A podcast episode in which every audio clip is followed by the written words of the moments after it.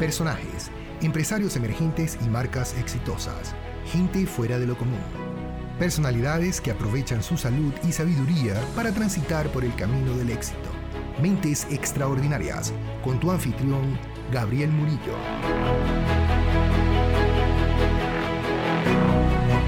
Aquí estamos en el episodio número 5 otra vez de Mentes Extraordinarias. Hoy con una invitada súper, súper energética, Silvina Celaya desde Honduras. Gracias Silvina por acompañarnos hoy. Gracias, gracias a vos por invitarme. Estoy súper contenta de poder compartir qué estamos haciendo por acá. Excelente, claro que sí. Así que lo primero para compartir un poco de tu historia, eh, cuéntanos ahorita qué te mantiene emocionada, en qué estás trabajando tu proyecto personal. Súper bueno, soy cofundadora de la primera incubadora corporativa que existe aquí en Honduras, se llama Startup Brief, nos pueden checar en startupbrief.co y adicionalmente eh, pues soy parte del equipo de facilitadores de Techstars para Startup Weekends en Latinoamérica, eso me mantiene muy muy contenta. Nosotros nos conocimos hace un par de meses aquí trae el programa Startup Chile que organizaron un evento de Startup Weekend y Silvina era la facilitadora y desde, desde los primeros 10 minutos de la energía, bueno, cuando dio el el, el lugar y después, tres días después, todavía seguía ella animando. Y, entonces, pues, eso, eso de, de estar ¿te uniste a esa comunidad como facilitadora hace cuánto? Bueno, mira, te cuento un poquito. Startup Weekend es una comunidad de emprendimiento que lleva 10 años. Este año cumplimos nuestro año número 11. Yo me uní en el 2014 y es todo un proceso. Comenzás organizando los eventos. Una vez que organizas los eventos, entonces puedes aplicar, cumplir un par de requisitos. Bueno, son varios requisitos, incluyendo cursos y capacitaciones para poder facilitar los eventos. Entonces, la facilitación es el representante directo del programa de Techstars Startup Weekend que se encarga de, de brindar el apoyo para construir comunidades de emprendimiento en todo el mundo. Ok, y este modelo, o sea, como bien tú dices, ah, nació hace años, que hace 10 años, ¿no? Más o menos. Sí, 10 años, estamos en nuestro año número 11. Ya, bueno, yo estuve, la, cuando escuché primera vez Startup Weekend, fue hace aproximadamente 7 años, tuve la oportunidad de ir a Startup Malaysia, inclusive con la persona que estábamos haciendo el episodio 4 aquí en, en el, el programa, él y yo nos conocimos en este evento y fue también en colaboración, no directamente con la gente de Startup Weekend, pero fue un evento de 500 personas con el mismo formato, así que los que están oyendo que todavía no conocen estos programas, súper recomendado que digan a dónde pueden visitar ellos, simplemente buscar Startup Weekend y tienen toda la información. Sí, hay muchos, muchos eventos. Yo creo que lo más importante recalcar es el apoyo de comunidad y la construcción de cada una de las comunidades. Entonces siempre pasa, sobre todo en nuestros ecosistemas que están emergentes, que muchas veces te sentís perdido, ¿no? Es como, oh, no sé qué estoy haciendo, no sé si lo estoy haciendo bien, a veces toca aprender fallando, que es muy, muy importante fallar, fallar rápido para que eventualmente pues puedas encontrar la fórmula mágica de poder realizarlo porque cambia, o sea, eso es súper diferente para cada una de las personas eh, y es muy importante estar en contacto con las comunidades. Nosotros aquí en, en Honduras llevamos, la comunidad nació aproximadamente hace seis años, de esos seis yo llevo cuatro más o menos involucrada en ella y se ha visto un despegue increíble, ¿no? Entonces, de estas comunidades, vos tenés tu startup y puedes hacerle consultas a personas que están teniendo tus mismos problemas o que tuvieron esos problemas y ya lo solucionaron, se hacen conexiones, tuvimos varios casos de personas a las que se lograron conectar con, con aceleradoras, con programas internacionales, inclusive reportajes con comisiones exteriores o extranjeras, eh, y eso es, agrega mucho, mucho valor. Claro, y ustedes, en, particularmente tú con, con la aceleradora que estás trabajando, que lograron, o sea, ¿cómo terminaron ustedes creando ese programa? y, qué es exactamente lo que hacen. Claro, bueno, Mira, es, es, es, algo bien interesante en Startup Brief. Entonces te cuento un poquito cómo, cómo nace todo. En realidad, creo que todo nace de un Startup Weekend. El primer Startup Weekend que organizamos acá, nos conocimos tres personas, uno era un mentor, yo estaba organizando, el otro era un participante, y nos conocimos y nos mantuvimos en contacto durante los años. Y el año pasado descubrimos que, bueno, ya lo habíamos descubierto, pero hasta ese entonces como que dijimos que hagamos algo que hacía falta programas de incubación, ¿no? Hay, hay muchas personas que están haciendo cosas increíbles, hay muchísimo talento por acá, pero siempre necesitan guía de personas como vos, de personas que tengan experiencia, que puedan darles esta mentoría. Decidimos comenzar con nuestro programa de incubación corporativa. Entonces tenemos un tipo de híbrido en el que damos Trabajamos con empresas privadas, por ejemplo, la UNESCO ha sido de nuestros clientes, trabajamos con varios bancos también que están interesados en promover el tema de emprendimiento eh, y esto ayuda a que la sostenibilidad de Startup Brief nos permita incubar a startups que nosotros vemos con potencial para conectar con inversión, con capital, con programas extranjeros, etcétera. Ok, y es, pero este modelo de, cuando tú me hablas, eh, para los que están escuchando también, sobre todo ahorita estuvimos discutiendo los diferentes fondos eh, de Estado, ahorita el programa Startup Chile, con José que estamos hablando del programa del Fondo Emprender en Colombia, pero ustedes son más algo privado y, y, qué tipo de, con qué tipo de startup trabajan, cuál es la metodología que implementan. Nosotros trabajamos la asesoría a programas como estos que vos estás mencionando. Existen varios privados y públicos. Bueno, existe uno público y varios privados en Honduras como en muchos países de Centroamérica también. Entonces nosotros nos encargamos de brindarle la asesoría eh, sabemos de que pues, lidiar con estas corporaciones y con los gobiernos no siempre es tan fácil, pero es importante hacer el trabajo pesado para que futuras generaciones puedan obtener esos beneficios que, que a nosotros en nuestro momento nos hubiera gustado obtener de primera mano. Estamos hablando que hace dos, tres años más o menos nada de esto existía y ahora pues ya podemos ver varios programas de, de premiaciones, capital semilla, etcétera. Entonces, el modelo que estamos utilizando también es un modelo híbrido, depende de si estamos haciendo incubación corporativa o si estamos haciendo incubación para startups pensando en que puedan acelerarse hasta cierto punto. Entonces, la incubación corporativa consiste en diferentes programas. Normalmente comenzamos con hackathons en el que se resuelve un problema en específico. Por ejemplo, la UNESCO quiere resolver el problema de la violencia doméstica. Entonces juntamos a todas las personas en un hackathon, son mentes súper brillantes, a veces son, y hay de diferentes, de diferentes niveles de aprendizaje también. Algunos conocen mucho los temas, otros es la primera vez que tienen estas experiencias, entonces les brindamos un programa de incubación de aproximadamente 12 semanas. En estas 12 semanas terminan con un demo day en el Demo Day pues muestran todo lo que han ido avanzando desde la finalización de ese hackathon hasta las validaciones últimas. Y luego pues en la incubación que nosotros realizamos pues ya es por invitación. Es así, nosotros pues invitamos a las empresas que consideramos que podemos eh, abrirles la red de mentoría, abrirles eh, la red de acceso a capital privado y acceso a capital público también, con diferentes programas en toda América Latina. Y eso tienen los programas de América Latina, ¿no? Que no, no están solo enfocados, por ejemplo, Startup Chile es abierto para todo el mundo. hay programas en México que son abiertos para aplicar de cualquier tipo, de cualquier ciudad, de cualquier país. Entonces, ahorita estamos trabajando con startups de inteligencia artificial, estamos trabajando con startups de agricultura, de drones para agricultura específicamente y también estamos ah, eh, con algunos startups para consumo.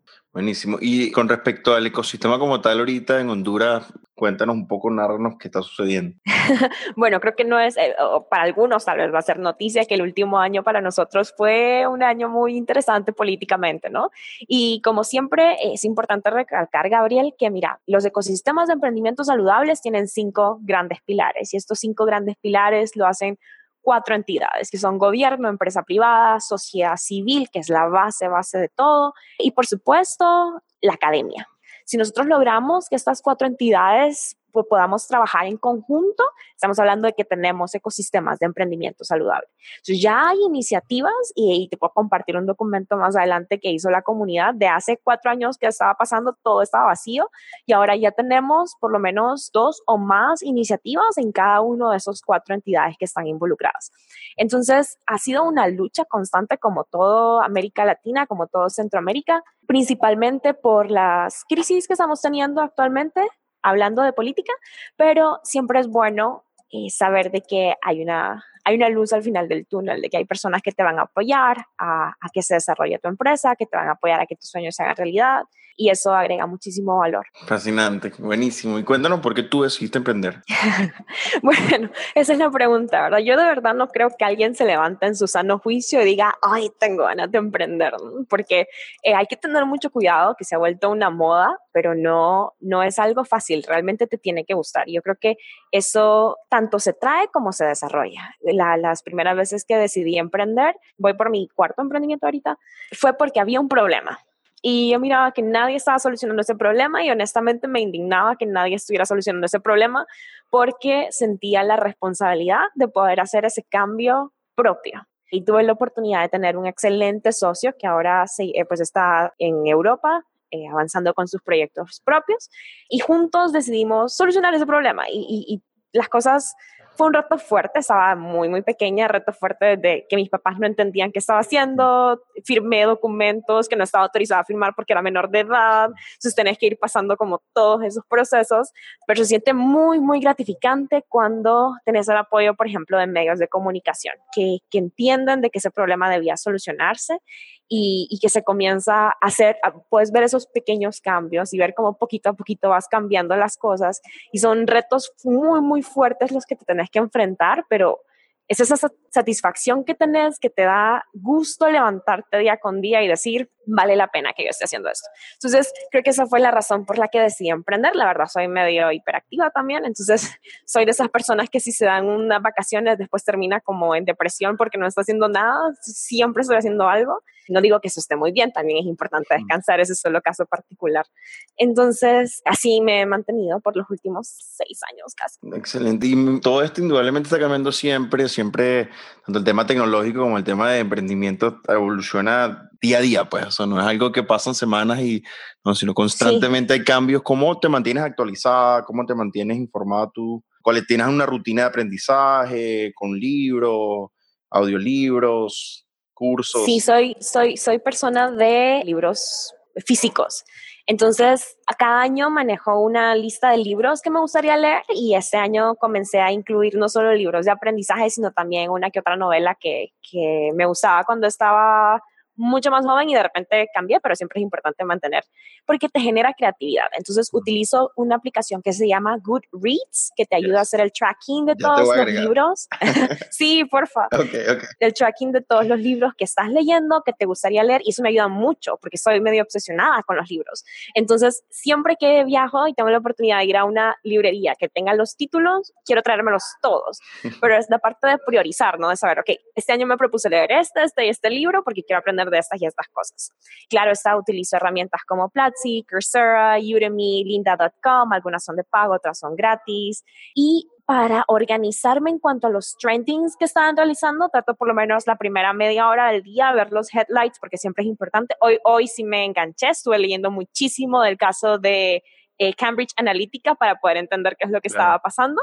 Utilizo una herramienta también que me ayuda a agarrar todos los blogs, desde Mashable hasta TechCrunch, el blog de Startup Brief, la vida startup.co. Hay varios que, que, tienen información que vos puedes ir viendo en qué te gustaría mejorar y los vas organizando y dedicas unos cinco minutos al día a ver los headlines y te ayuda un montón. ¿Ese Feedly o cuál, cuál herramienta estás usando? Utilizo Feedly. Sí, hay varias. A mí me funciona Feedly muy bien y soy fan de Trello. Trello te ayuda increíble. Si ustedes no han utilizado Trello anteriormente, se los prometo, no me están pagando, pero los recomiendo que utilicen Trello.com.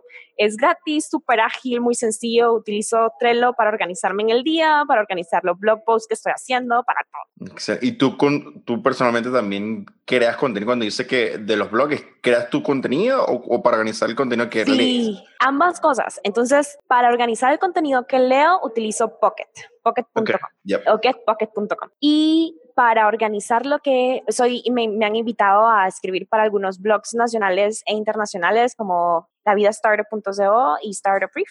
Entonces, ahí organizo cómo quiero escribirlo y voy agregando, por ejemplo, las imágenes que quiero hasta que ya me siento súper contenta con ese contenido y lo puedo publicar. Extraordinario, excelente.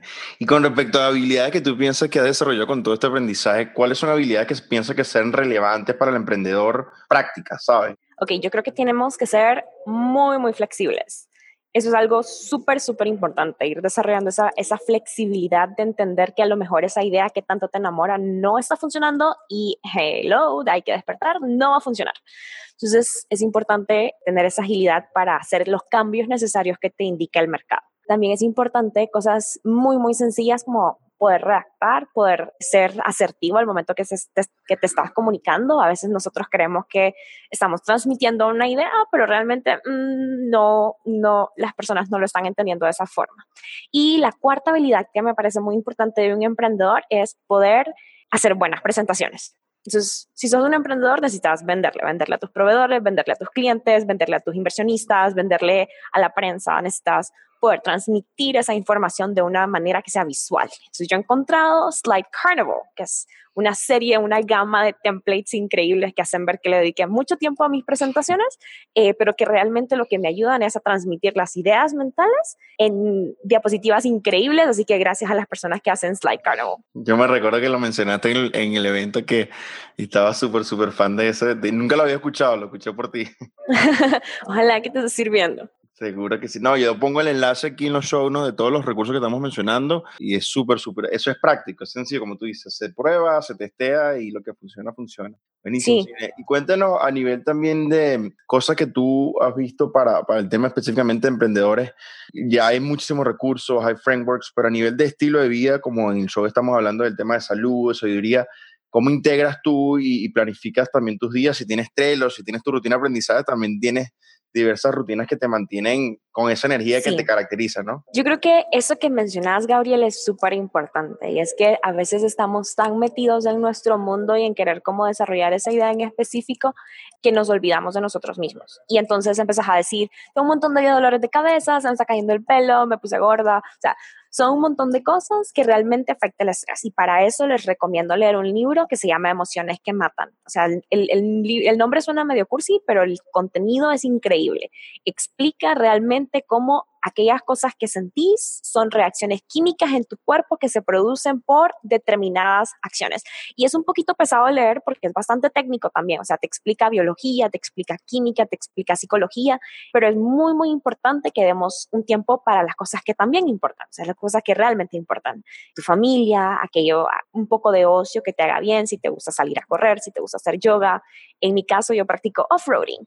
eso me ayuda mucho a poder liberar el estrés que acumulas durante la semana y concentrarte en sentirte vos muy bien. Fascinante, me encanta, porque como te digo, a veces pienso y recuerdo como el tema de la energía, ¿no? El tema de la energía, sí, sí, hay gente que dice, bueno, yo soy así, yo simplemente tengo energía, pero también, como tú bien dices, todo lo que comemos, todo lo que metemos en nuestro cuerpo, en nuestra mente, puede que o nos frene, nos haga, nos frena completamente o nos impulsa. Y pienso que yo cuando veo de repente y la, los tres días que compartimos en ese evento, la energía tuya era constante, constante. ¿Tú piensas que es algo que tú practicaste, desarrollaste o simplemente como dices, ah, yo soy así, punto? O sea, pues yo creo que son ambas cosas, ¿no? Hay personas que nacen así naturalmente, hay otras personas que también se aprenden a desarrollarlo. Y es que nacer con una cierta energía no significa que la vas a mantener toda la vida. Entonces, eso que te menciono, por eso este libro para mí fue muy, muy interesante, porque hay, hay cosas que nosotros damos por sentado que no sabemos que realmente nos afecta.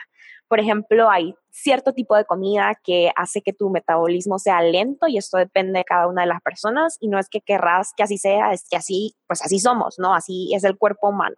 Por ejemplo, todo lo que está a tu alrededor influye. Si estás en un lugar oscuro, con las luces húmedo, que huele mal, entonces te sentís mal.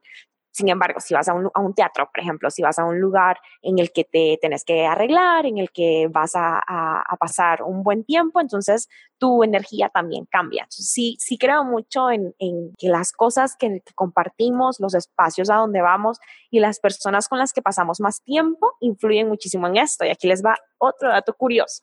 Nosotros somos, y hay estudios científicos que lo comprueban, que somos el promedio de las cinco personas con las que pasamos más tiempo.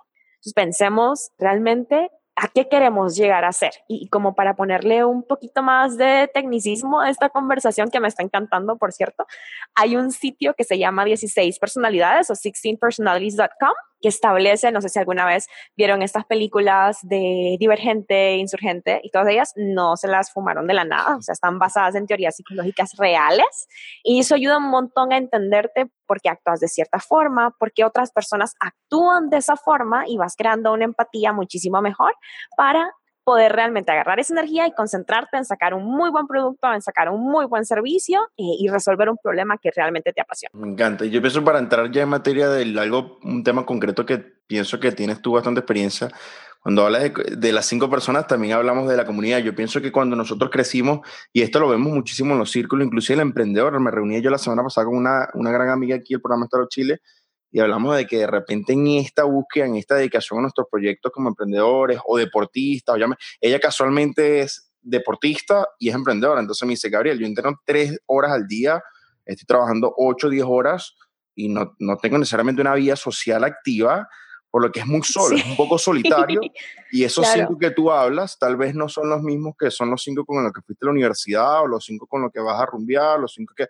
Eh, es un tema de selección, pero yo pienso que cuando hablamos de comunidad, que es lo que tú personalmente estás involucrada, tal vez nos compartes, nos da un contexto de todos los eventos que has viajado, los eventos que has facilitado, uno, y dos, cómo el emprendedor y la persona que nos está escuchando se incorpora a estas comunidades y por qué, porque obviamente se evoluciona y logra conectarse con estas cinco personas nuevas, va a reemplazar, y esas cinco personas pienso que son para siempre, ¿no? Pienso que son como por diferentes etapas, o yo inclusive lo hice, hice un ejercicio a principio de año recomiendo, yo hice una lista, nunca lo había hecho, pero mi mentor en Estados Unidos, estábamos conversando, me dice, Gabriel, tú tienes que tener una lista de tus 100 personas que son las personas que tú, que, que te importan, y no lo había hecho, ¿no? y, y hacer la lista, todavía no, no he llenado los 100, llevo como 40 personas entre amigos y familiares.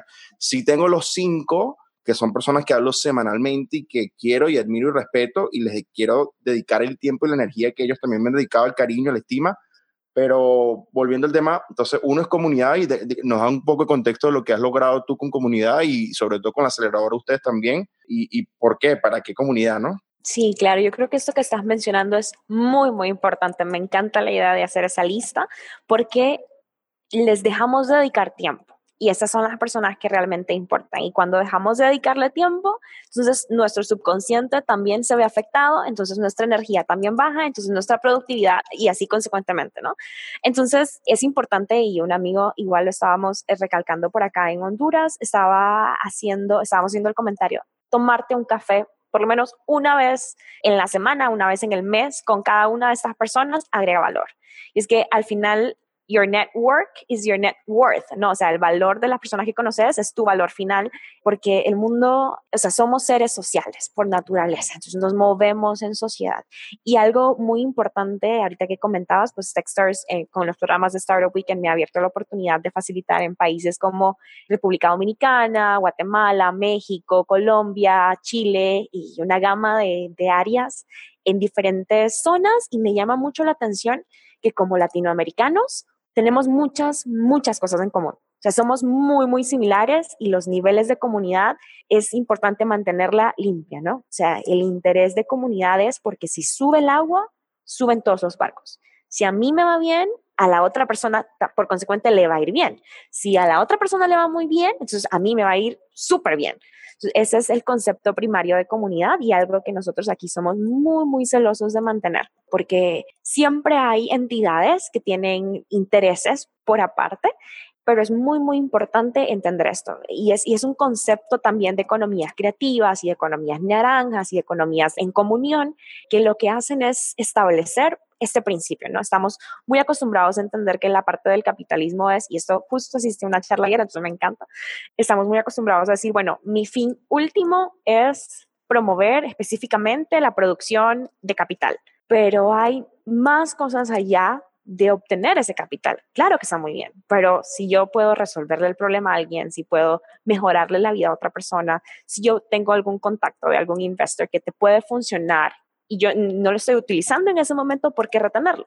No me hace ni mejor persona ni me hace peor persona tenerlo ahí acumulado. Entonces, ese, ese espíritu de transferencia de conocimiento y de armonía en, en conjunto con personas que están con una visión muy similar a la tuya o complementaria a ti, ayuda un montón a poder mantener esa paz mental y a poder ayudar a que no se, o sea, porque de nada sirve que sea tu negocio el único que está teniendo éxito si todos los demás están muy mal y entonces nadie va a tener con qué comprar. Eso creo que es el ejemplo más claro que, que te puedo transmitir y a todas las personas que nos están escuchando. Sí, y eso sucede mucho en los, en los negocios tradicionales donde es la, es la tendencia de tener ese, esa competencia de decir, bueno, no, yo gano, si yo soy el primer lugar, tú quedaste segundo, a diferencia del, del mundo del startup o del mundo de empresas emergentes tienden a querer colaborar, ayudarse. Así que los que están escuchando tal vez no se, no se intimiden de ninguna manera por, por estos ambientes, más bien busquen conectarse con estas comunidades, estos eventos, que hay muchísimos en cada país, no importa dónde esté en Latinoamérica, hay eventos. Hay muchísimos y hay de todo tipo. Por ejemplo, si te gustan la parte de economías naranjas y artes y, economías culturales, puedes asistir a eventos que se llaman Pecha Cucha. Hay muchos en muchos países. Si estás interesado en conocer y aprender sobre el fracaso, hay eventos que se llaman Fuck Up Nights. Nacieron en México, pero ahora están en todo el mundo. Los invito si nunca han escuchado o nunca han asistido a un TED Talk, asistan. Estoy segura que en su ciudad van a encontrar un TEDx cercano en el que van a ver temas muy, muy interesantes y ahí es donde surgen las ideas, ¿no? Entonces, no crean que las soluciones van a venir si ustedes están sentados en sus casas, en sus computadoras. Conocer, salir del edificio, conocer el mundo real ayuda un montón.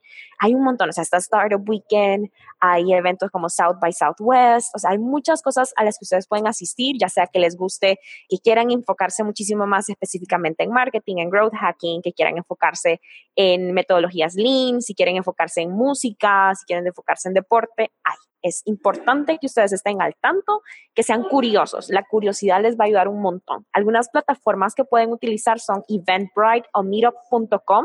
Normalmente ahí es donde la mayoría de las personas suben sus eventos y algo súper importante en América Latina son gratis, casi todos. Eso no se da en Estados Unidos ni en Europa. Entonces, tenemos que aprovecharlo aquí en América Latina porque aún la mayoría de esos eventos, si no es que su totalidad, pues son completamente gratis. Excelente, no, por eso me fascina y esto es un testimonio una vez más del, del tipo de personas que cuando pienso en mentalidad extraordinaria, ya lo acabamos de confirmar en los últimos minutos con Silvina de la cantidad de recursos de conocimiento y nuevamente los tres temas hablamos un poco de, de salud, hablamos un poco de riqueza, pero sabiduría, son tres elementos que son claves cuando sacamos uno de esos, realmente la vida se hace poco oscura, ¿no? Un poco, no, no, tiene mucho sentido. Para cerrar, señor, me encantaría conversar un tema un poquito ya eh, más eh, con respecto al poder, que obviamente hay muchísimas conversaciones en, en, esta área, el tema de la mujer, el tema de la mujer en el emprendimiento. Yo pienso que eres una historia de éxito, una historia que inspira y te digo, conocí, las la personas que están escuchando tal vez no ven el video y la, la, la emoción que transmite, la, el entusiasmo que transmite ella y en persona es otra cosa impresionante y muy, muy contagioso. Entonces, hablemos de eso, ¿qué, ha sido tu experiencia y qué has visto últimamente con ese tema? Para mí, yo personalmente respeto, trabajo en mi equipo, la gran mayoría de, de en la empresa nosotros somos mujeres y ha sido súper poderoso. Yo crecí con tres mujeres, admiro el poder femenino, así que, y, eres la primera persona que, la primera mujer que está en, en el programa y mi, mi, enfoque ahora es en los próximos años tener más, más mujeres poderosas, así como tú, pero cuéntanos un poco de tu experiencia en ese tema. Claro, bueno, mira, está científicamente comprobado que cuando una mujer forma parte del equipo, la productividad incrementa en un 86%.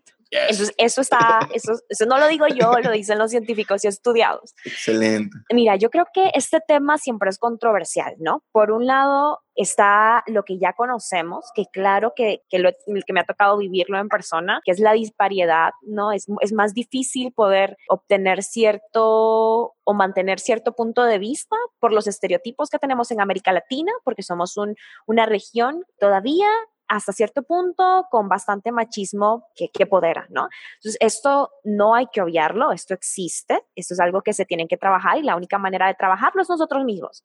No podemos esperar que los gobiernos lo cambien, no va a ser así, no podemos esperar que las iglesias lo cambien, no va a ser así, no podemos esperar que la academia lo cambie, tampoco va a ser así. Tenemos que ser nosotros y nuestro estilo de vida. Ahora, algo de lo que nadie habla que me gustaría poner sobre la mesa aprovechando, aprovechando tu espacio, Gabriel, es que yo siento que uno de los retos más grandes de las mujeres no son necesariamente los hombres somos las mismas mujeres. Y eso es muy importante tomar conciencia y tenerlo en cuenta. Si hay mujeres que nos están escuchando, pensemos, ¿no? Pensemos realmente por qué tipo de conversaciones estamos teniendo sobre otras mujeres en nuestros trabajos, qué tipo de actitudes estamos teniendo sobre mujeres que están teniendo éxito y a quién estoy apoyando, mentoreando yo como mujer para que pueda aprender lo que yo sé o estar en el lugar en el que estoy. Entonces, para mí eso es muy, muy importante y lo repito, el reto más fuerte de las mujeres para que podamos salir adelante no necesariamente son los hombres, somos las mismas mujeres. Entonces, tomemos conciencia de eso eh, y yo creo que eso nos va a ayudar a generar un cambio real y positivo, porque al final de cuentas, pues también somos mayoría en la humanidad y tiene que ser algo importante que nosotras podemos apoyarnos a nosotras, ¿no?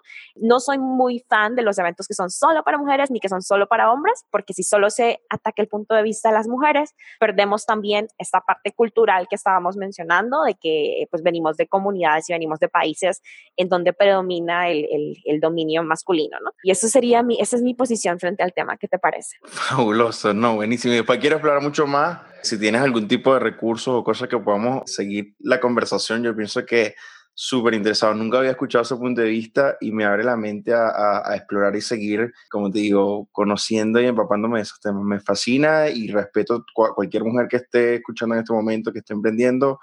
Sigan adelante, no frenen y somos la razón por la que todos estamos aquí, todos venimos de una mujer. sí, sí, sí, no, la verdad que trabajar en conjunto es súper, súper increíble, poder tomar conciencia de esos cambios culturales que nosotros queremos realizar. Pues también te dejo igual mis enlaces. Si tienen preguntas, me pueden encontrar en las redes sociales o a través de, de vos. Súper agradecido, Silvina. Un abrazo y mucho éxito. Sigan adelante. Nos vemos pronto. Ojalá en otro evento en cualquier parte del mundo. Así que que sigan los éxitos y adelante. Súper, y ustedes siguen escuchando, me parece que este podcast agrega muchísimo valor y va a tener contenido súper increíble. Gracias a todos, nos escuchamos en el próximo episodio, hasta la próxima, bye.